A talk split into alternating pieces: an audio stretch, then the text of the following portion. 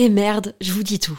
La marque Adam et Eve, sensuelle et amusante, est mon sponsor du moment et je vais paraître kitsch parce que j'ai un mec et j'ai envie de fêter la Saint-Valentin. En fait, je vois un peu ça comme l'occasion de se la jouer romantique, dentelle avec des fleurs, lingerie, me faire jouir.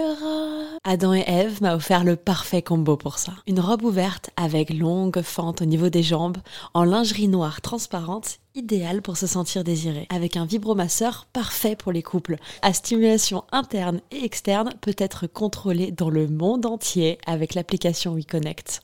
Tu peux en profiter toi aussi grâce à mon code promo Val Colette, comme Valentin et Colette, en très diminué, Val Colette. Ça te donne 15 euros de réduction des 60 euros d'achat sur tout le site jusqu'au 14 février. Je glisse les liens dans la description des derniers épisodes de ce podcast. À tout de suite. Bisous. I'm Sandra, and I'm just the professional your small business was looking for. But you didn't hire me because you didn't use LinkedIn jobs. LinkedIn has professionals you can't find anywhere else, including those who aren't actively looking for a new job but might be open to the perfect role, like me. In a given month, over 70% of LinkedIn users don't visit other leading job sites. So if you're not looking on LinkedIn, you'll miss out on great candidates like Sandra. Start hiring professionals like a professional. Post your free job on linkedin.com/people slash people today. L-E, L-E-O, les les les lélo. Salut les cocos. Avant que démarre notre épisode, permettez-moi de vous parler de Lelo, L-E-L-O, sponsor du podcast Colette se confesse pour ce mois-ci. Et cette année, Lelo, pionnier du marché des accessoires intimes haut de gamme, fête ses 20 ans. Je suis super fière de fêter cette collab avec eux et pour l'occasion de vous offrir un code promo de 25% avec le code COCO25. Je suis hyper heureuse de cette collaboration pour plein de raisons. Voici pourquoi. Alors déjà, il ne quitte plus ma table de chevet. Depuis que j'ai testé les vibromasseurs Lelo, les copains, copines, amants qui m'écoutent peuvent en témoigner. Quand on arrive chez moi, j'ai quand même quelques vibros dans mon armoire, mais il y a depuis récemment quelques coquillages qui ne quittent pas ma table de chevet, et ce sont des produits de la marque Lelo. Je voudrais surtout vous parler du Lelo Dot Cruise. C'est un vibro qui a une forme vraiment spéciale. Au début, quand je l'ai reçu, j'étais en mode mais euh, qu'est-ce que tu veux que je fasse de ce truc? Je ne comprends pas. C'est un vibro en forme de pointe. On s'est hyper bien entendu avec l'équipe communication de, de la marque Lelo. C'est vraiment une équipe super chouette avec qui j'espère longuement travailler par la suite. Et en fait, elle a vraiment pris le temps de m'expliquer. Elle m'a dit, écoute, euh, tu m'avais dit auparavant que tu étais quelqu'un d'assez sensible, euh, voire très sensible, et que du coup, euh, les vibromasseurs, dès que c'était des vibrations trop fortes pour toi, c'était le plaisir passé à côté, quoi. En fait, le l'élodot, toute l'idée, c'est que tu peux vraiment, du coup, pointer ton désir exactement là où tu veux. Et tu peux, du coup, l'utiliser de différentes manières, euh, différentes, dans différentes pratiques. Donc, soit pour des choses qui sont vraiment de l'ordre du slow sex, ou soit, en fait, si tu le poses. Alors, moi, ce que j'aime bien faire, ce que j'ai découvert, c'est que je le pose euh, sur mon clito, sur la pointe du clito, mais quelques millimètres juste au-dessus. J'ai les vibrations qui se propagent sur tout le long de mon pubis. Euh, L'élo, du coup, c'est un vibro qui est allongé en forme de pointe, vraiment comme une forme de coquillage, et donc je l'allonge comme ça du haut jusqu'au bas de l'entrée de mon vagin et donc ça me procure vraiment quelque chose de très très fort. J'ai quand même testé maintenant plusieurs vibros et je trouve que souvent le problème c'est que les modes on a tendance à les connaître ou à les apprendre de manière assez automatique. Il a une petite particularité, ce vibro-là particulièrement, le Lelodot Cruise, au moment de l'orgasme, il va relâcher 20% supplémentaire de vibrations pour justement créer cette décharge dans ton corps. Et moi, ce que j'aime, c'est être surprise. Et là, en l'occurrence, j'ai trouvé que hum, la manière dont les vibrations amenaient le plaisir était vraiment originale, très chouette. Franchement, c'est hyper innovant dans le sens où euh, et tu sens que c'est vraiment réfléchi pour à la fois faire du edging et à la fois faire venir le plaisir tout de suite. Sincèrement, je ne ferais pas ce message audio de cette manière-là si je n'étais pas première cliente, première fan de ce produit. Donc, euh, pouvez me faire confiance là-dessus.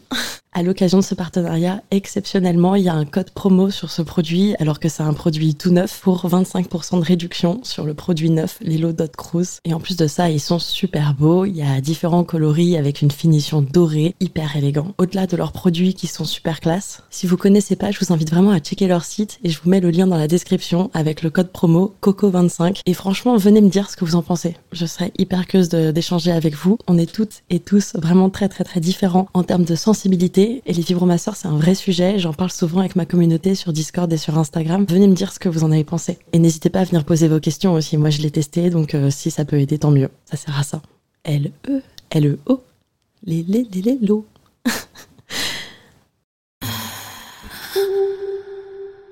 Donc un jour, je prends cette décision plus ou moins sous la pression intérieure, extérieure de il va me quitter, machin. Et donc, je, débarque chez lui, donc dans le 16e arrondissement à Paris, dans sa chambre de bonne, sous les toits, avec ma bougie, pour lui dire c'est bon, je suis prête, on y va. Et euh, du coup, il était super content. Et j'essaie de me rappeler, mais je, pense que sur le moment, il était assez respectueux, tu vois. Donc, ça s'est fait. Franchement, j'ai un souvenir assez neutre de ce moment. C'est-à-dire que ça a été douloureux, mais c'était pas non plus insupportable. Ah, t'as eu mal Ouais, j'ai eu mal, mais tu vois, en fait, je m'y attendais, donc tu vois, je n'étais pas non plus euh, dans une surprise. Euh. donc. Euh, mais déjà, ça, c'est pas. Un... Oui. Déjà, ça, c'est un souci, quoi. Enfin.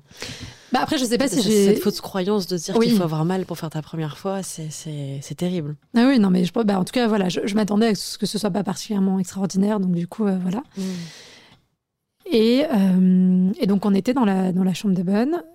donc, on a, fait la, on a fait ça une première fois vraiment neutre comme souvenir. T'arrives pas, à dire que vous avez fait l'amour? Non, ouais, on a fait. Bah non, parce qu'en fait, euh, franchement, c'est franchement, honnêtement, je suis pas quelqu'un de comment dire, je trouve pas le mot. Euh, qui euh, garde les griefs voilà, de rancunier et tout. Genre, franchement, moi je suis du genre, ouais, bon, c'est pas grave, c'est ami, genre tout le monde s'aime et tout. Mais s'il y a bien une personne sur cette planète que je déteste profondément, enfin, je sais pas, c'est de la décessation, je conchis, tu vois, sur 18 générations. C'est lui. Donc du coup, parler d'amour dans ce truc-là, je pense que j'étais même pas vraiment amoureuse de lui en plus. Donc tu vois, il y avait pas ce truc-là. On, a couché ensemble. Euh, une première fois, donc ça m'a laissé assez peu de souvenirs, comme tu le vois, parce que je ne suis pas capable de te raconter ça en détail. Mais je sais que après, on est descendu parce qu'en fait, c'est son oncle et sa tante habitaient dans le même immeuble. Mais eux, ils avaient un appartement, un grand appartement, dans un, un immeuble haussmanien. Euh, et ils n'étaient pas là. Et donc, en fait, on est descendu dans l'appartement. Euh, et on a recouché ensemble euh, à ce moment-là euh, dans l'appartement. Euh, et du coup, là, comme c'était la fois d'après, c'était plus facile. Tu vois, pour moi, il y avait plus d'aisance, plus de fluidité. Donc, je crois qu'on avait dû faire l'amour sur le plan de travail de la cuisine. par terre dans le bureau, tu vois. T'étais bien plus à l'aise. J'étais vachement plus à l'aise. Et en fait, ce qui s'est passé à ce moment-là, c'est que à un moment donné, je sais plus exactement à quel moment, mais il m'a regardé. Je pense que je crois que c'est quand on était dans la cuisine. En tout cas, c'est comme ça que je l'ai enregistré. Euh, et il m'a dit Ah ouais, mais en fait, euh, t'es vraiment une grosse salope, toi. Mais c'était pas dit dans le. Tu vois, tu peux dire, utiliser ce mot-là de façon euh, joyeuse et sympathique. et, mais tu vois, c'était pas dans ce sens-là. Tu vois, il y avait quelque chose de. Ou en tout cas, c'est comme ça que ça s'est intégré en moi. Ton désir a quelque chose de sale, tu vois. Le fait que, que tu aies du désir, que tu sois là en train de faire euh, l'amour avec moi, euh, d'avoir ce rapport sexuel et qu'en plus on le fasse dans des conditions entre guillemets, tu vois, qui sortent de l'ordinaire. On s'entend, on était encore jeunes, hein, tu vois, mais c'est comme si ça avait quelque chose de ouais, de sale et de hum, voilà, qui faisait de moi une salope. Et vraiment sa bouche, c'était c'est pas un compliment. À l'intonation. Oui, bah, à l'intonation, à tout son non-verbal et à l'état de notre relation, de toute façon, tu vois, c'était pas du tout un truc. Il y, avait quoi d'autre qui, qui signifiait que c'était péjoratif de sa part? Bah, c'est je pense que c'est comme ça que moi je l'ai perçu en termes d'énergie. Après ce que je disais tout à l'heure, tu vois, je sens mm. dans le non-verbal, je pense que j'ai senti qu'il y avait quelque chose de très... autre chose, il y avait bien euh, tu, tu, dis dans sa manière de se comporter, c'est qu'est-ce qu'il a fait d'autre? Enfin, il y avait bien d'autres signaux aussi qui ont donné déjà l'alarme qui a fait que ça, ça ne pouvait pas être perçu de manière positive. Bah, je pense que tu vois, c'était dans la façon dont il avait de me dénigrer en dehors de ça dans la relation, tu vois. D'accord. Donc il te dénigrait. Ouais, bah quand je tu sais que je te disais, je, je, disais que je voulais changer d'études et lui il m'a dit ah mais en gros c'est de la merde ce que tu vas faire. Mm, mm, mm. Tu vois, il y avait, il y avait, je pense qu'il est toujours en train de me prendre de haut. Euh, j'ai assez peu de souvenirs de, de, quel moment, de tout ça. Mais, mais c'est plein de petites choses. Mais c'est plein de petites choses et je pense que j'avais senti, tu vois. Et du coup, quand il m'a dit ça, en tout cas, moi, ça s'est enregistré en moi comme quelque chose euh, d'hyper impactant. Et je pense vraiment de tamponnant de. Euh, tu peux pas être désirante et en plus, faut pas le montrer. Et c'est pas, en plus, c'est quelque chose que j'ai retrouvé plus tard dans une autre relation qui, pour le coup, a duré plus longtemps, trois ans et tout, où je sentais que quand je montrais mon désir à mon partenaire, tu vois, il me disait, ah, mais t'es une petite cochonne, en fait. Mais tu vois, c'est pareil, c'était pas dit comme quelque chose de positif. C'était dit pour diminuer, tu vois, pour, euh, pour salir un peu le truc. Euh, parce que je pense que c'était insupportable pour Enfin, moi, c'est l'interprétation que j'en ai, tu vois. Il supportait pas, c'est comme s'il pouvait pas supporter le désir de la femme qui s'avait en face d'eux, pour les raisons qui sont propres à leur personnalité et leur propre névrose. Mais voilà, il y avait quelque chose, il fallait te rabaisser, tu vois, il fallait... Euh, comme si le fait de les désirer, ça donnait du pouvoir sur eux, je sais pas, il y a peut-être quelque chose de cet ordre-là, et du coup, il fallait qu'ils te, qu'ils te mettent au sol, tu vois. Et je pense que sur le coup, j'ai pas vraiment relevé. On a, on a dû continuer à coucher ensemble plusieurs fois. Et euh, bon, je finis par rentrer chez moi. Euh, c'est un truc qui s'est pas du tout révélé sur le moment. Et euh... t'as même pas le souvenir d'avoir eu un passement au cœur, rien, pas, à ce moment-là. Bah, en tout cas, ça a été suffisamment fort parce que ouais, je pense que ça m'a un peu, voilà, tu vois, ça c'est quand même ça m'a marqué, tu vois, alors qu'il y a peu de choses qui m'ont marqué dans cette relation.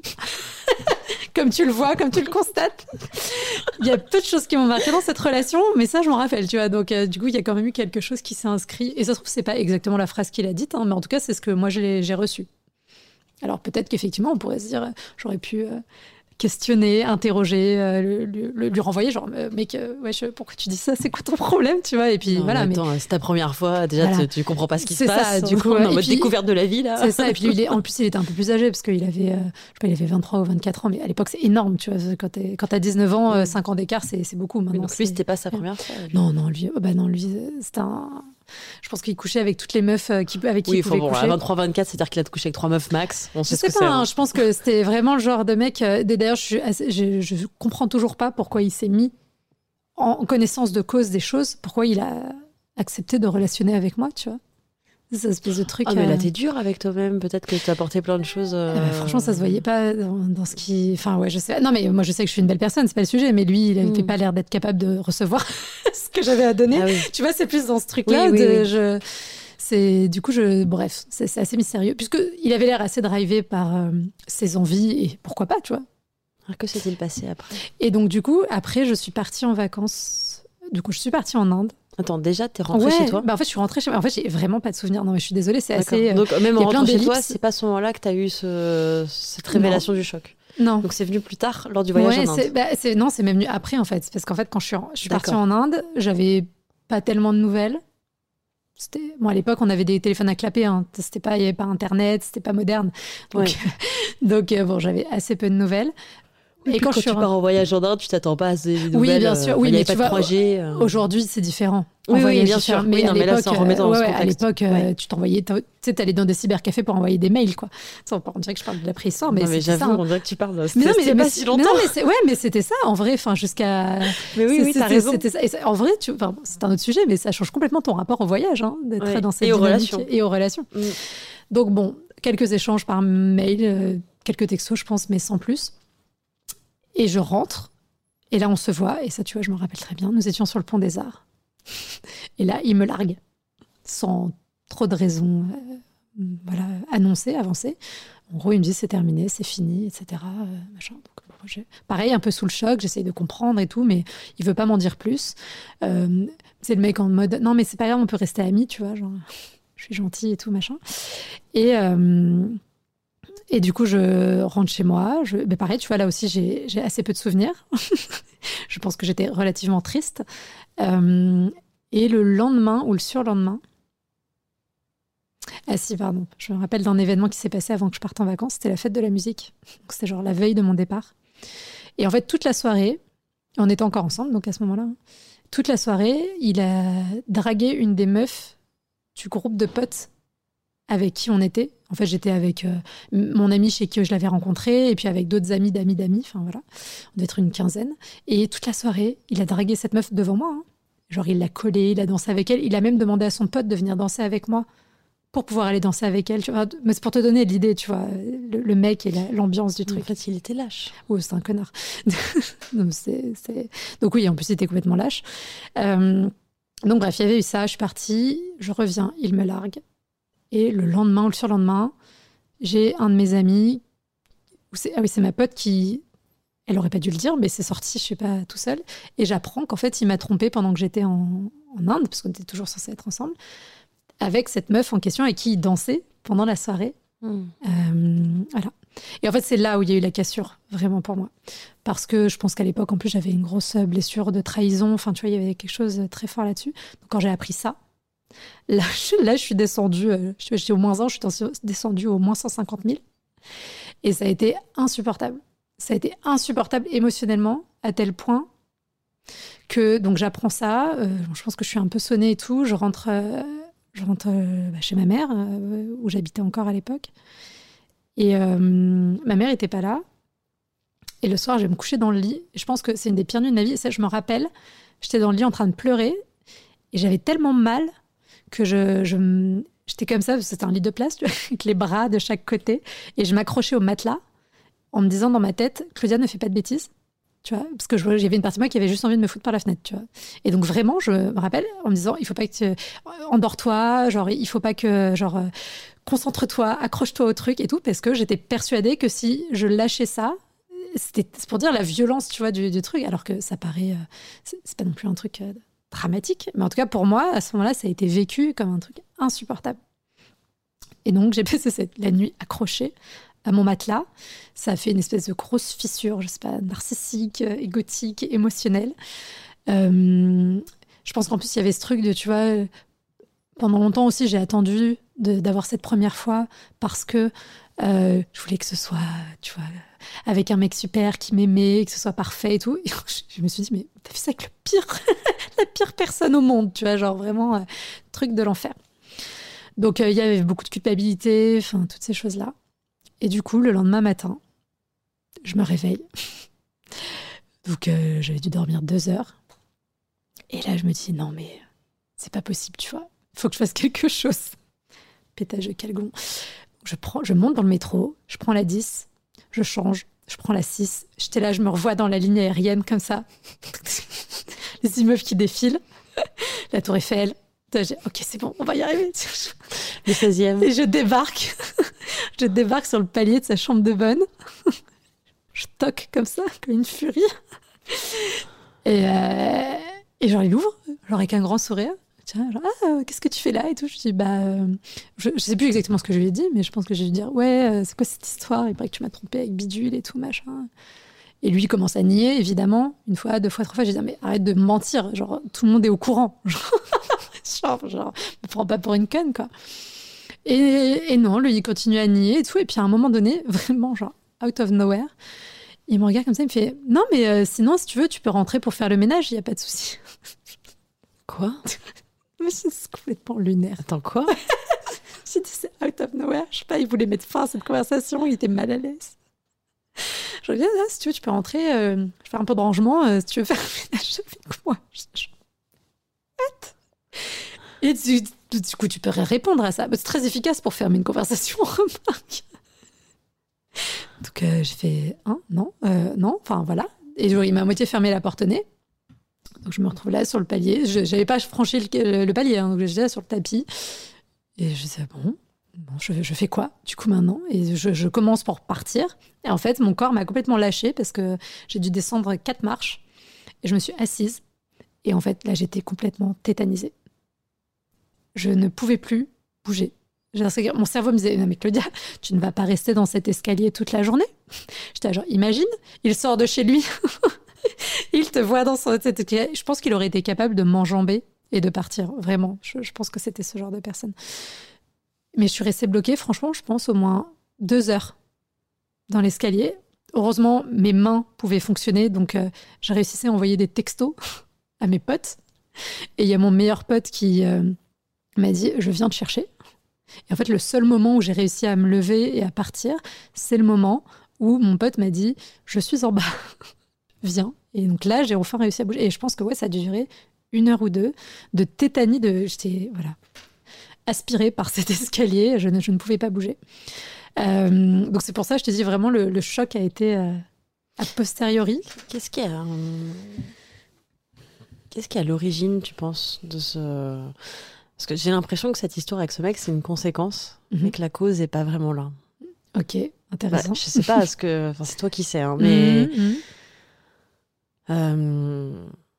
Ouais, parce que là, j'ai l'impression qu'il a touché un truc qui est beaucoup, beaucoup plus ancré en toi, qui est beaucoup plus profond. Et, Et certes, c'est mêlé aussi à des attentes qu'on a du patriarcat, de qu'est-ce que c'est qu'être une fille bien, que quand t'as 17-18 ans, bah, t'as envie de rentrer dans tous les codes. Donc, euh, t'as envie de plaire, t'as envie de. Euh, t'as envie d'être une salope, de montrer que t'es excitante, mais derrière on te fait la remarque, donc tu te dis ah merde non en fait faut que je sois une bonne fifi. Euh, c'est, on en revient un peu, un, un, schéma qu'on retrouve des années plus tard, mais ce fameux rapport entre la mère et la putain. Mhm. Euh, le, début de, le début du combat interne d'une femme, ça commence là, finalement, mhm. quand, on, quand, on, commence sa sexualité et on est dans ces trucs-là. Euh, une petite histoire à moi, comme ça, mhm. euh, pour, pour, pour, comme ça, on va pouvoir partager. mon premier orgasme, c'était sur un stage UCPA. avec euh, un mec que je connaissais euh, depuis deux heures, avec qui, euh, avec qui je me suis bourré la gueule, bon, voilà, avec tous mes nouveaux copains du moment. Et, et en fait, c'était un orgasme par la poitrine. Je sais mhm. pas ce qui s'est passé, genre je sais pas, j'ai trop kiffé ce qu'il a fait sur mes seins et ça m'a fait jouir. Et avant ça, j'étais super excitée, je l'avais sucé. Je pense, ouais, je suis quasiment sûre même que c'est la première fois que je suçais. Donc voilà, il y avait tout ce truc. Et puis il y avait du monde autour. Quand ils éteignaient les lumières, on faisait des trucs cochons. Quand ils allumaient, du coup, on faisait genre, on faisait rien, euh, etc. On s'est fait, on s'est fait prendre par le mono. Euh, pendant que j'étais en train de jouer pour la première fois, il y a le mono qui allumait les lumières, qui nous a vus. Le mec qui se cache sous le lit. Bon, tu vois, tout ce truc à la fois très drôle et à la fois un peu embarrassant et à la fois t'es en mode waouh, qu'est-ce qui vient de se passer? Attends, moi je comprends rien là, je. Et euh, le lendemain où ce mec me voit, euh, il m'appelle la frite. Déjà, j'ai pas de prénom. voilà. Et, euh, et, et, on se parle plus, en fait. On, on, s'est pas mm. calculé du voyage. Je pense qu'on était à la fois gênés un peu par ce qu'on avait fait, mais en même temps, on sentait qu'il y avait ce truc. Comment dire bah en fait moi le fait qu'il m'appelle la frite et que machin et que et que il, il se vantait en fait, euh, genre c'était ah ouais cette meuf et tout, je l'ai fait kiffer, nanana, ou genre euh, dès le premier soir j'ai fait ça, nanana. Enfin, à la fois il se vantait de ouf de ce qu'il avait fait et à la fois euh, moi il y avait il fallait pas trop que je me vante. Enfin pour moi c'était dégradant. Et c'est hmm. là où je relate un peu avec ton histoire, c'était que à la fois bah ouais c'était hyper cool, c'était excitant et tout. moi quand je m'écoute bah j'ai trop kiffé en vrai. Et, et en même temps bah dès le lendemain j'ai eu hyper honte et j'étais censée avoir honte. Je devais surtout pas être fière, alors mm. que lui pouvait euh, brag, you know, brag around and be like, oh yeah. Je sais pas pourquoi je l'ai fait en anglais, mais euh, j'ai le mot brag qui revient dans ma tête, du coup j'ai envie de le sortir et voilà. Mais euh, ouais, et du coup le lendemain, je me suis tout de suite dit, ah non, mais en fait, c'est pas ce qui est attendu de moi, je suis censée en avoir. Et c'est vrai que aussi, ça m'a forgé dans ma sexualité après en tant que, en tant que pré-ado, ado. Là, j'avais 13-14 ans, un truc mhm. comme ça. Euh, et ce qui arrive à bon nombre d'entre nous? Mhm. Ce qui est intéressant, cela dit dans ton histoire, c'est que. Euh, donc, tu as vécu un truc un peu similaire comme ça, euh, plus dur, je pense, plus dur pour toi parce que parce que c'était ta, ta, première fois, ta, ta, première pénétration. Donc, en effet, en plus, on a tendance à vachement romantiser cet acte-là. Tu veux le faire bien. On dit que si, si on veut que tu sois quelqu'un de bien, je, schématise, mais en même temps, mhm. c'est un peu ce qu'on nous dit. Hein. C'est que quelque part, si tu veux être quelqu'un de bien et être épanoui dans ta vie, il faut que ta première fois, ce soit quelqu'un euh, avec qui ça se passe bien, et machin, et le prince charmant, et ceci et cela. Et là, du coup, qu'avec ce mec-là, tu te sens trop bien, tu te sens bien dans ta peau, tu commences à peine à découvrir ta féminité euh, et à te lâcher et, et juste à, en fait, surtout quand, on a, quand on est ado, en fait, on n'est pas en train de se regarder dans, un miroir, on est juste en train de vivre, donc on se rend même pas compte qu'on est excitante. Hmm. On se rend pas compte qu'on est des salopes. Juste on est en train de kiffer, mais comme lui, en fait, il avait une tête d'un mec qui est en train de kiffer. Et c'est pas pour autant que tu l'as regardé en lui disant Mais t'es vraiment un gros cochon, toi, en fait. mais t'es dégueulasse. Enfin. D'ailleurs, je serais hyper intéressée d'avoir un témoignage d'un mec comme ça qui a été. Euh, à qui on a dit ça? Bah ouais, tu vois. Je sais pas si tu vas en trouver. Hein. Mais ce serait intéressant. Bah et, quelque part, le fond de ma réflexion, il est là. Il est pourquoi est-ce que les mecs s'autorisent à dire des choses comme ça aux meufs? Et pourquoi est-ce que nous, les meufs, ça nous traverse même pas l'esprit? Mmh. Enfin, encore maintenant. Euh, enfin, si je peux arriver à dire ça à un mec, c'est vraiment c'est très très très excitant.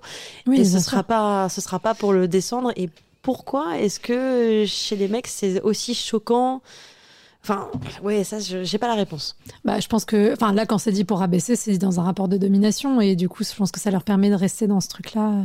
C'est pour ça, moi, je, pense que, alors, c'est une interprétation, et je suis pas spécialiste du sujet, mais sur la question de, ils ont du mal à recevoir le désir de la femme. Enfin, pas, ils le, ils le vivent comme quelque chose de menaçant, peut-être, d'une certaine manière, quand il est complètement libre et qu'il n'est pas dans les cases qui les arrangent eux. Tu vois, il y a quelque chose de, de, non euh, contrôlable pour eux, je sais pas. Est-ce est que c'est pas aussi que, que bah, en fait, les garçons, comme aux petites filles, on leur a appris que la petite fille, c'était quelque chose de très doux, très sage, très gentillet, et que tout d'un coup, bah, aussi, en leur montrant que la femme, bah, c'est un être humain comme eux et que ça peut être aussi un animal, bah, du coup, c'est en mode Ah, mais attends, on, on respecte plus les règles. Enfin, parce que enfin, les garçons sont autant victimes des nanas du patriarcat. Et, Bien sûr. j'ai l'impression que ça, ça relève un peu de tout ça, quoi. Bien sûr. Euh, ouais, mais, mais du coup, c'est vrai que ton histoire, j'ai l'impression que c'est un peu une conséquence d'une cause un peu plus antérieure ou de. Enfin. Euh, pour que ça t'affecte autant, bon bah voilà. Ah oui, non, bah, de toute façon, pour que ça ait été aussi violent, euh, c'est qu'il y avait évidemment, c'est venu toucher ailleurs autre chose, c'est certain. Euh, après, sincèrement, c'est des choses. Enfin, j'ai pas, j'ai pas la réponse. Et peut-être que c'est ça mon, euh, mon chemin aujourd'hui, c'est d'essayer de trouver la réponse euh, c'est trop chouette. à cette question. Trop chouette.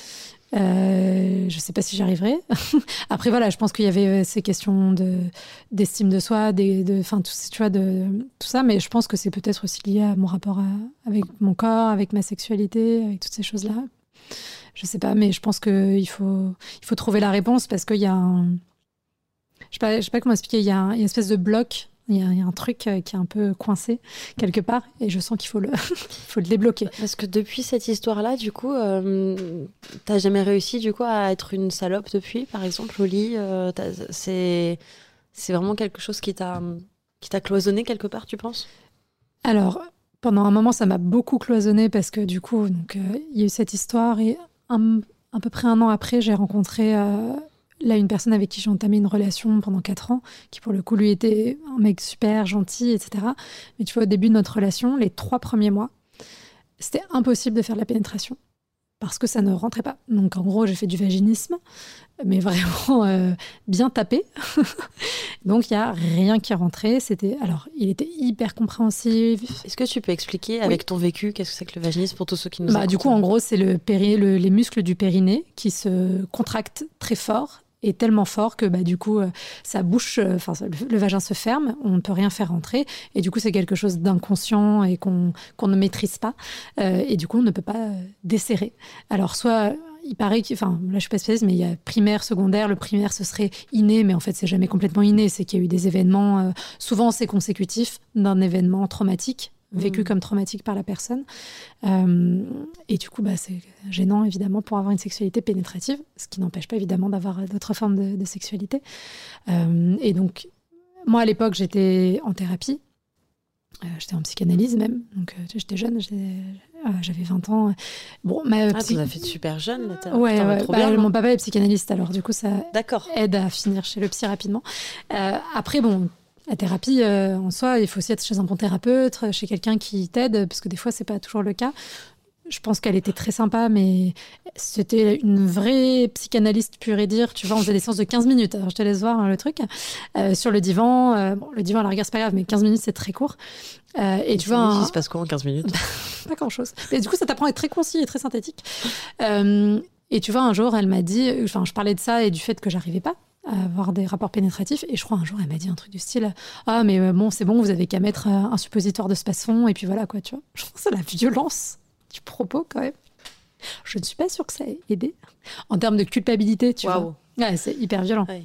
L-E, L-E-O, les, les, les, les lots. Et cette année, Lélo, pionnier du marché des accessoires intimes haut de gamme, fête ses 20 ans. Je suis super fière de fêter cette collab avec eux et pour l'occasion de vous offrir un code promo de 25% avec le code COCO25. Il a une petite particularité, ce vibro-là particulièrement, le Lelo Dot Cruise. Au moment de l'orgasme, il va relâcher 20% supplémentaire de vibrations pour justement créer cette décharge dans ton corps. Au-delà de leurs produits qui sont super classe, si vous connaissez pas, je vous invite vraiment à checker leur site et je vous mets le lien dans la description avec le code promo COCO25. Et franchement, venez me dire ce que vous en pensez. L-E, L-E-O, les, les, les, les,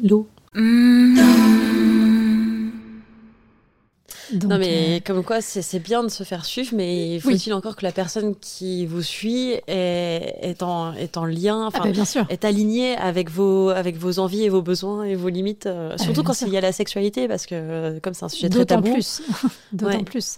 Et que ça se cristallise très vite, en plus, je pense à cet endroit-là, parce qu'on touche à tellement l'intime pur. Mm. donc voilà, bon, finalement, je sais plus trop exactement comment, mais ça s'était débloqué. On a pu commencer à avoir des rapports pénétratifs. Euh, euh, et, on a eu une sexualité euh, plutôt enfin voilà, satisfaisante, ça se passait bien, c'était chouette. Après, j'ai eu d'autres soucis. comment t'as fait pour te détendre du coup avec lui? Bah, Franchement, je, je sais plus trop quel moment on a basculé. Je pense qu'il a été très patient. Je pense que j'ai été plus en plus en confiance. Il a vraiment, il a pris le temps de te mettre en sécurité. Ouais, je pense qu'il y a eu ça. Il y a eu vraiment cette confiance. et puis voilà, c'est vraiment quelqu'un de très doux, très gentil. Enfin, tu mm. vois, donc il m'a permis d'avoir cet espace vraiment mm. d'accueil et de sécurité et de non jugement. Et je pense aussi, tu vois, de voir qu'il restait, même si ça, ça marchait pas. Du coup, ça me permettait aussi d'être plus à l'aise par rapport à cette peur que j'avais d'être utilisée aussi. Je pense qu'il y avait un peu de ça, hein, tu vois, pour la sexualité, pour euh, ça. Et, euh, et, on a eu une sexualité, euh, enfin, franchement, qui se passait bien, qui se passait de mieux en mieux. voilà, des rapports pénétratifs réguliers. Alors, moi, à l'époque, j'étais dans un autre truc. ce qui me stressait à l'époque, c'est le nombre de rapports par semaine. Tu vois, j'étais dans un ah. truc, je, je comptais tu vois. Euh, genre, il faut qu'on ait au moins trois, qu'on fasse l'amour trois fois par semaine, parce que si on fait pas l'amour trois fois par semaine, c'est qu'il y a un problème et tout. Donc, j'étais dans ma tête, c'est infernal. C'est pas une vie. Hein, Donc, euh, voilà. Et euh, donc, en fait, mon vaginisme, mes problèmes vraiment de contraction sont partis. Et ça, ça vient d'où, tu penses, cette, cette pression de la performance que Je pense que c'est assez social. Parce que c'était pas lui qui me la mettait. Donc, C'était les potes? Même pas. Je pense que c'est ce que j'entendais, de ce que les gens racontaient, peut-être. Euh, peut-être des trucs que j'avais lus, tu sais, dans les magazines, dans mm. les trucs euh, comme ça, j'en sais rien à l'époque. Euh, mais, mais ouais, il y avait quand même quelque chose. et il y a quelque chose qui, je pense, était quand même encore là à l'époque et que j'ai encore aujourd'hui, tu vois, qui est sur la question du désir que l'autre exprime. C'est-à-dire que quand un homme exprime son désir envers moi, c'est toujours quelque chose qui me. C'est très crispant pour moi. Même si potentiellement je pourrais avoir envie, mais ça, c'est, on rejoint la question des limites. C'est que je pense que comme il y a une partie de moi qui n'ose pas dire non, hmm. même si, euh, tu vois, parce que là, je suis fatiguée, que machin et tout. Bah, en fait, du coup, je vis le désir de l'autre comme quelque chose d'hyper intrusif et ça me, ça me crispe. Et donc, c'est pas être crispé, c'est rarement des bonnes conditions pour faire l'amour de façon joyeuse. Euh, Comment tu gères ça, euh, du coup? bah, du coup, maintenant, c'est quelque chose que je travaille maintenant depuis là, le mois de, le mois de février. Je, je vais voir une sexothérapeute et donc, euh, on travaille vraiment sur le fait de poser ses limites, d'être, euh, de savoir dire non, de, tu vois, tout ça. Euh, elle t'a donné un exercice pour. Ouais, bah alors elle, elle fait de l'EMDR. Ah, parce que l'idée, c'était aussi de, classifier un petit peu le trauma. Ça t'aide bien, ça je, pense que ça m'aide. Je pense que ce qui m'aide aussi, c'est de me concentrer sur ce sujet, d'ouvrir la parole sur ce sujet-là. je pense que ouais, le MDR, ça m'aide bien. après, en fait, ce qui s'est passé, c'est que le vaginisme est parti, mais j'ai eu une grosse année où j'ai eu des mycoses dans cette relation de 4 ans, la toute première, enfin, qui a suivi. Euh, et j'ai eu des mycoses, j'avais trois mycoses par mois pendant un an. Ah, c'est beaucoup. C'est beaucoup. Trois mycoses par mois, c'est tout, le temps, quoi. Ouais, voilà. C'était l'enfer. C'est horrible. Et c'est horrible parce que, genre. Euh, tu sais pourquoi? Bah. Alors, à l'époque, je, je, prenais la pilule, enfin, je prenais Diane, donc pilule très dosée. Mm. J'avais du cholestérol, donc on m'a passé sous pilule. Elle a été interdite, cette pilule Ouais, depuis, elle a été interdite. Euh, Ensuite, j'ai eu, euh, euh, parce que j'ai des problèmes d'acné, tout ça, euh, j'ai eu de l'androcure. Alors, l'androcure, pour ceux qui ne savent pas, c'est à la base, c'est des, des pilules, enfin, c'est des médicaments qui sont faits pour inhiber, c'est ce qu'on donne par exemple aux prédateurs sexuels pour les castrer chimiquement en version courte. pourquoi on t'a donné ça? Bah, En fait, on donne ça parce qu'en fait, ça inhibe tout le, la testostérone, les trucs comme ça. Et donc, en fait, ça enlève les problèmes d'acné, potentiellement. Parce que ah oui, d'accord. Ah oui, j'étais pas du tout, j'avais pas compris. Voilà.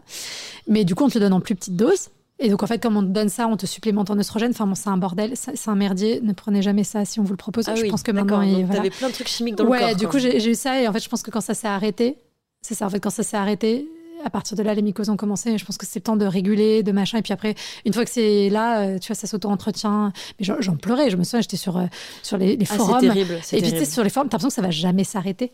Et du coup, je regardais et je voyais des témoignages, tu sais, sur euh, Doctissimo, de femmes qui disaient Moi, ça fait 15 ans que j'ai des mycoses tous les mois et tout. J'étais genre, oh mon Dieu, genre, genre c'est ça ma vie? Genre, j'avais. Oh, putain. genre, comment tu as fait pour en guérir?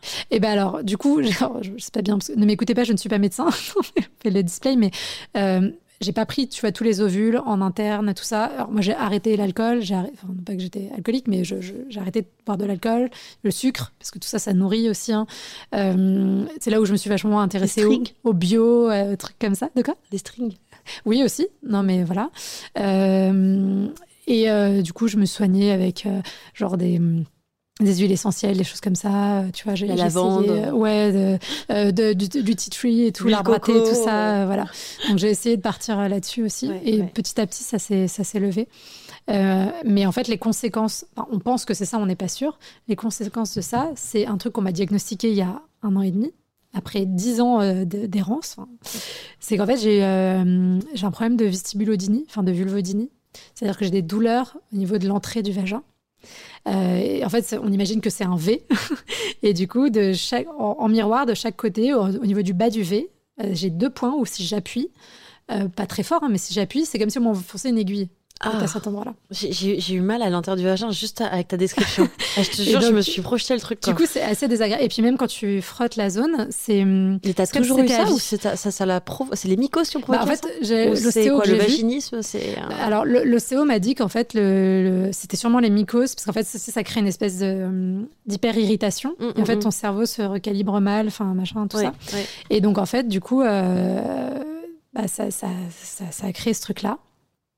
Et donc, il y a une hypersensibilité maintenant.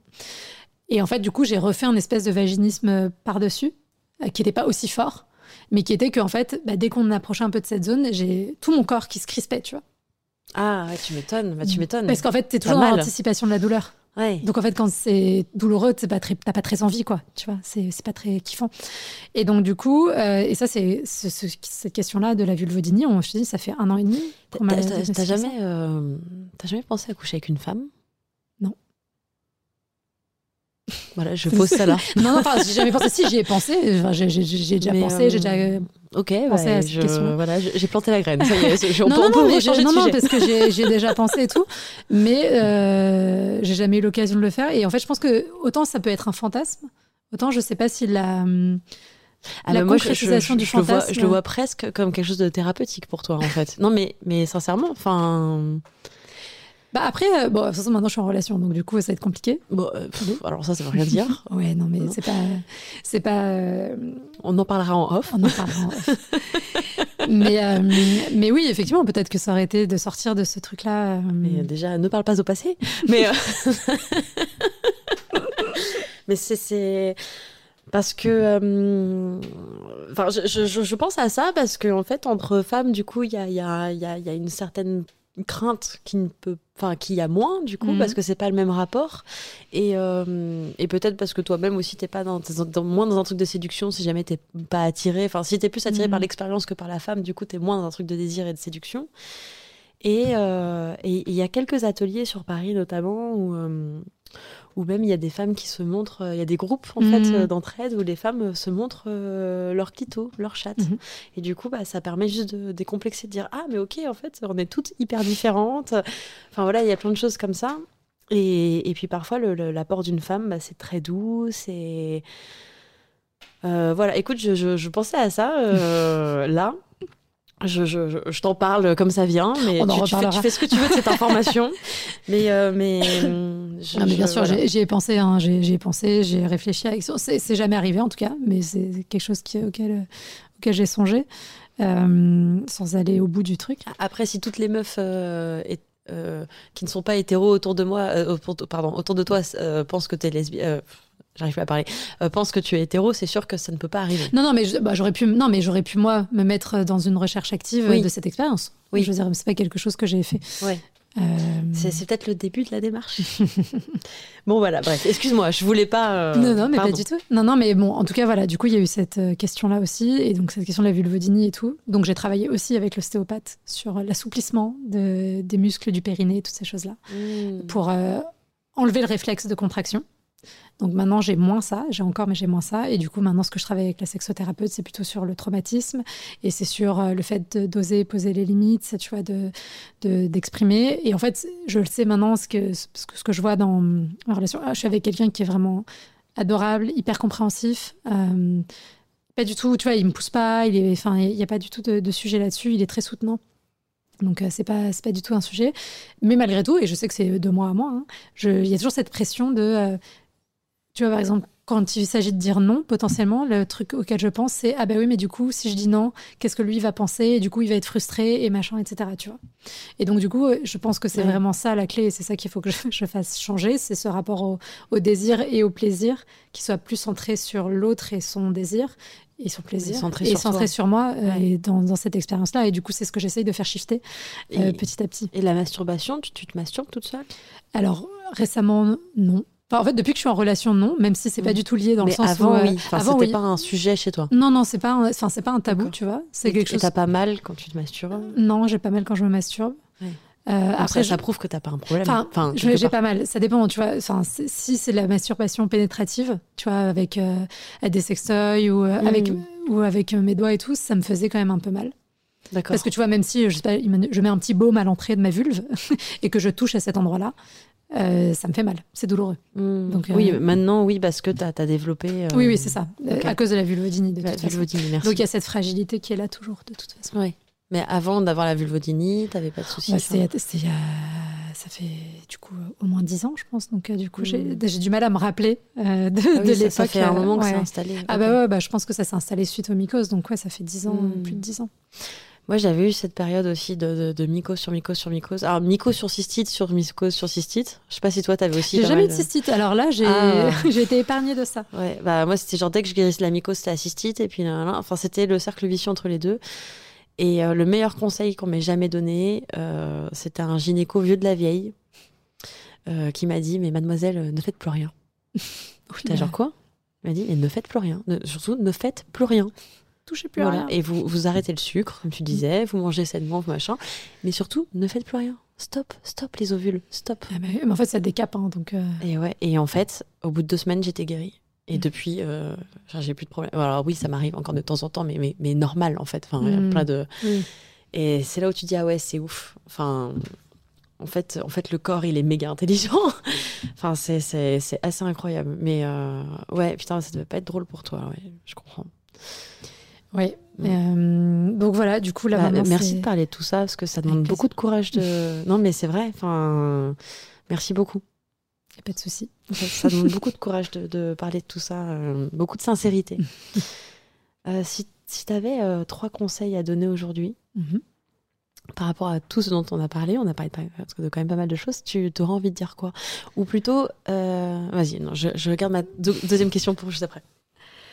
Trois conseils, tu veux dire par rapport à la, sexualité, aux relations, ce genre de choses? Ouais, par rapport à ton vécu, mhm. toi. Bah, je pense que le premier, c'est de Vraiment de ne pas avoir peur de demander de l'aide quand il y a un sujet qui est source de souffrance, qu'elle soit émotionnelle ou physique. Euh, parce que moi, j'ai tardé.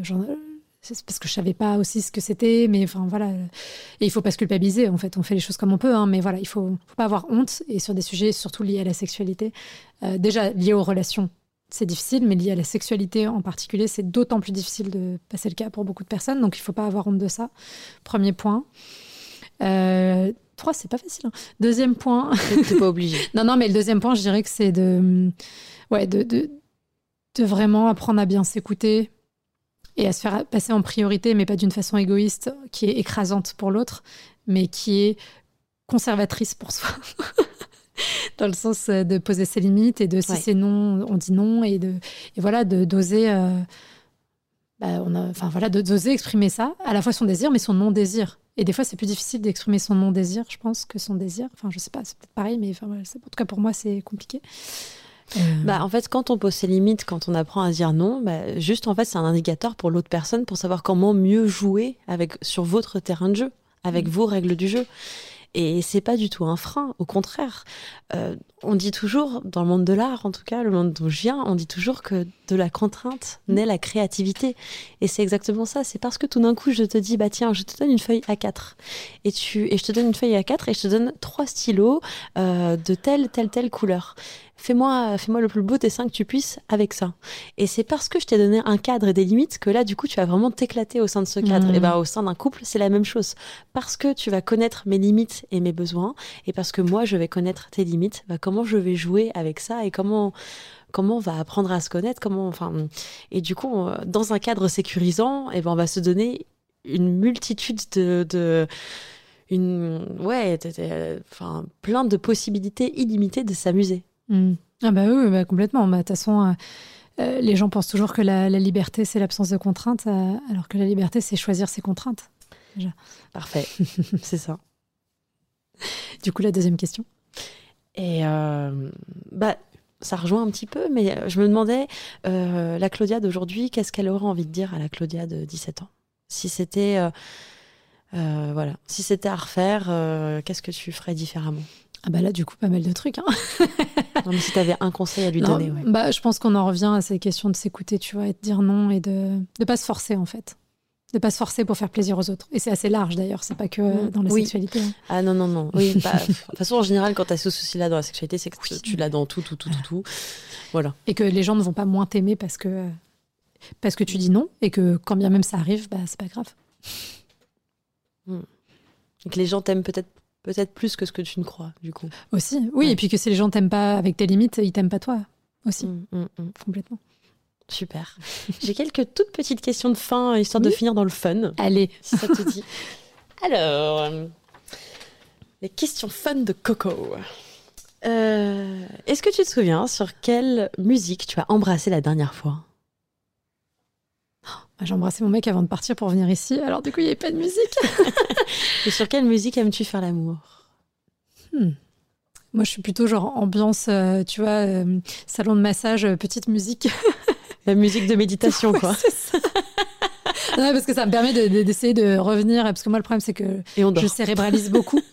et du coup, je pars beaucoup dans ma tête. et du coup, ça, me permet de, revenir de te recentrer. Ouais. Très bien, cool. Euh, c'est quoi le livre de ta table de chevet en ce moment? Euh, J'en ai deux. Euh, j'en ai un sur l'analyse transactionnelle, ça c'est pour le travail. et j'ai un, un, livre de Bernard Werber, je n'ai plus le nom. Le dernier là? Ouais, bah, où, il écrit, où il écrit sur son, son histoire d'écrivain, tu vois, qui est hyper intéressant. ah, trop bien, mm. trop bien, trop chouette. c'est quoi l'analyse transactionnelle? C'est une forme de thérapie.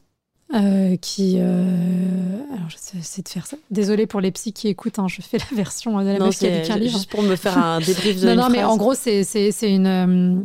Euh, un format de, thérapie euh, qui euh, explique que en gros on porte tous en nous trois aspects de comment dire de personnalité qui sont différentes le parent l'adulte et l'enfant mmh. et que souvent quand il y a des névroses ou même des psychoses ce que j'ai compris c'est qu'il y a potentiellement une contamination de, des pôles par exemple le, pôle enfant a contaminé le pôle adulte et qu'en fait il vient s'exprimer par ce biais là par des, des, une façon de, de mettre en place la personnalité de mettre en place des jeux de rôle dans les dynamiques relationnelles avec les autres ah. interpersonnels. Et donc tout le travail de l'analyse euh, transactionnelle, c'est comment est-ce qu'on on décontamine ça et comment on aide la personne à rentrer pleinement dans son adulte euh, pour euh, bah, ne plus être purement dans l'enfant ou purement dans le parent. Ça ne veut pas dire qu'on ne change pas parce qu'on on shift forcément, mais que la figure majoritaire et sociale aussi qu'on montre, c'est cet adulte plus euh.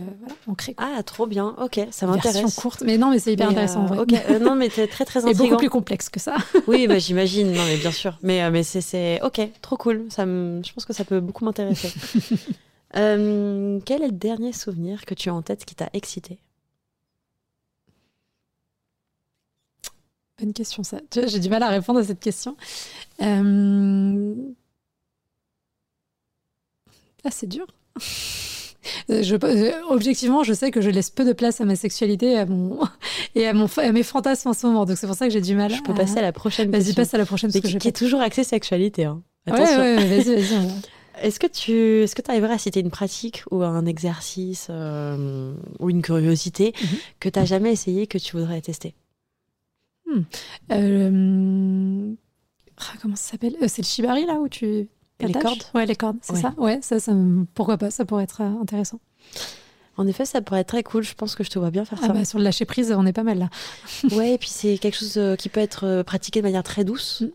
Et du coup, euh, c'est juste parfois avec la contrainte sur ta peau, en fait, ça, ça, ça, crée sur ta peau des sensations beaucoup plus fortes derrière, mais mhm. rien qu'à la caresse ou au souffle, mhm. le souffle, tu vois, de, de quelqu'un qui va venir souffler dans ton cou, et ça va être beaucoup plus fort, et, et tout en restant très doux. Mhm. Donc ça, je pense que ça pourrait te plaire de cette manière-là, euh, en effet. Je, je, te, je te, recommande. euh, et dernière question. Euh, est-ce que tu connais une personne euh, de ton entourage ou non, influente, que tu vois derrière ce micro pour discuter avec moi?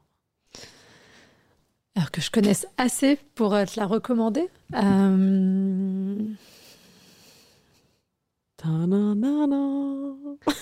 Tu, m'as dit influente ou non, c'est ça?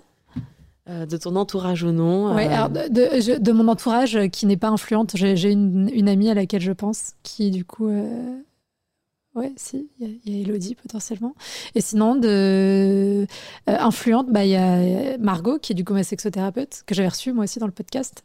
Euh, et pour le coup, elle, je pense qu'elle a un cheminement qui peut être intéressant. Margot comment? Parce que j'ai eu une Margot euh, ce matin alors. je, son nom de famille, là, comme ça, m'échappe, mais je te, je te le donnerai si tu veux. Et alors, elle, pour le coup, tu n'auras pas besoin de la ralentir parce que c'est quelqu'un de beaucoup plus posé, beaucoup plus. Elle a une énergie très.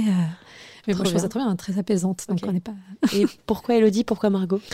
Euh, bah, Parce que Elodie, c'est quelqu'un que je perçois comme quelqu'un de plus libre que moi dans sa sexualité. C'est intéressant, c'est intéressant que tu relèves ça. Et euh, donc, c'est pour avoir l'opposé de moi, tu vois, si tu voulais faire un truc. Euh, et Margot, parce que je pense qu'elle a un, parcours à la fois personnel et professionnel. Enfin, elle a ce regard professionnel qui est intéressant, du coup, euh, et cette énergie qui est aussi assez opposée à la mienne. Qu'est-ce qui, qu'est-ce qui la démarque euh? Bah, Tu vois, elle s'est formée aux États-Unis. Apparemment, c'est pas du tout la même approche de la sexothérapie, de la sexologie mmh. là-bas. Donc, du coup, elle, elle ramène ce, truc-là. intéressant. Euh, je crois qu'elle a vécu en Allemagne aussi. Donc, voilà, du ah, coup, elle a une vision un peu plus internationale et transculturelle. de, de, de, la, de la sexualité. Ah, en effet, ça c'est hyper intéressant. Ça, ça peut être chouette. Trop chouette. Trop bien. Merci beaucoup, Claudia. Avec plaisir. Merci de t'être confiée à mon micro. Ça t'a plu? Bah ouais, c'était cool. J'espère que ça sera intéressant. Mais euh. Je pense que c'était très intéressant. bah ça va. Non, non, clairement. Et il y, y, a beaucoup, beaucoup, beaucoup de personnes euh, qui ont vécu des choses euh, similaires à ce que tu as vécu et qui vont. Et qui vont... Je pense que tu as donné beaucoup de clés, même sans t'en rendre compte. bah tant mieux. C'était l'essentiel.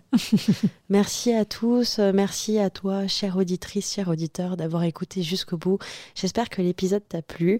Euh, si c'est le cas, bah, n'hésite pas à bien me le dire. Moi, ça me fait toujours plaisir de vous lire ou de vous entendre. Maintenant, sur Spotify, vous pouvez laisser des commentaires audio, des petits messages vocaux. Et comme ça, je vous entends. Euh, ça permet un peu de, que moi aussi, je découvre votre voix. Vous pouvez me retrouver sur tous les podcasts, Deezer, Spotify, etc. Euh, si vous voulez des histoires immersives, olé olé, le contenu exclusif, il est... Euh, il est, il est, réservé aux membres du Club Coco. Les liens sont dans la description et pour un accompagnement Better Call Coco, euh, ça se passe aussi dans le lien dans la description. Vous pouvez prendre rendez-vous quand vous voulez. où est-ce qu'on te retrouve, Claudia? Sur Instagram, Self Love Project FR, tout attaché. Trop bien, super. Est-ce que tu as un petit dernier mot de la fin? Alors là, non, il n'y a rien qui me vient. je suis à sec. Aimez-vous. eh ben, merci à tous. Je vous embrasse très fort. À très bientôt.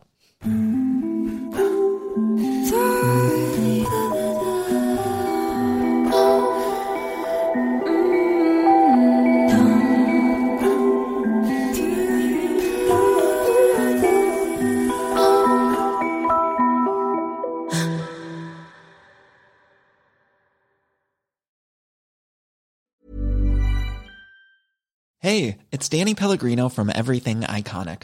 Ready to upgrade your style game without blowing your budget? Check out Quince. They've got all the good stuff shirts and polos, activewear, and fine leather goods, all at 50 to 80% less than other high end brands. And the best part? They're all about safe, ethical, and responsible manufacturing. Get that luxury vibe without the luxury price tag. Hit up quince.com slash upgrade for free shipping and 365 day returns on your next order. That's quince.com slash upgrade.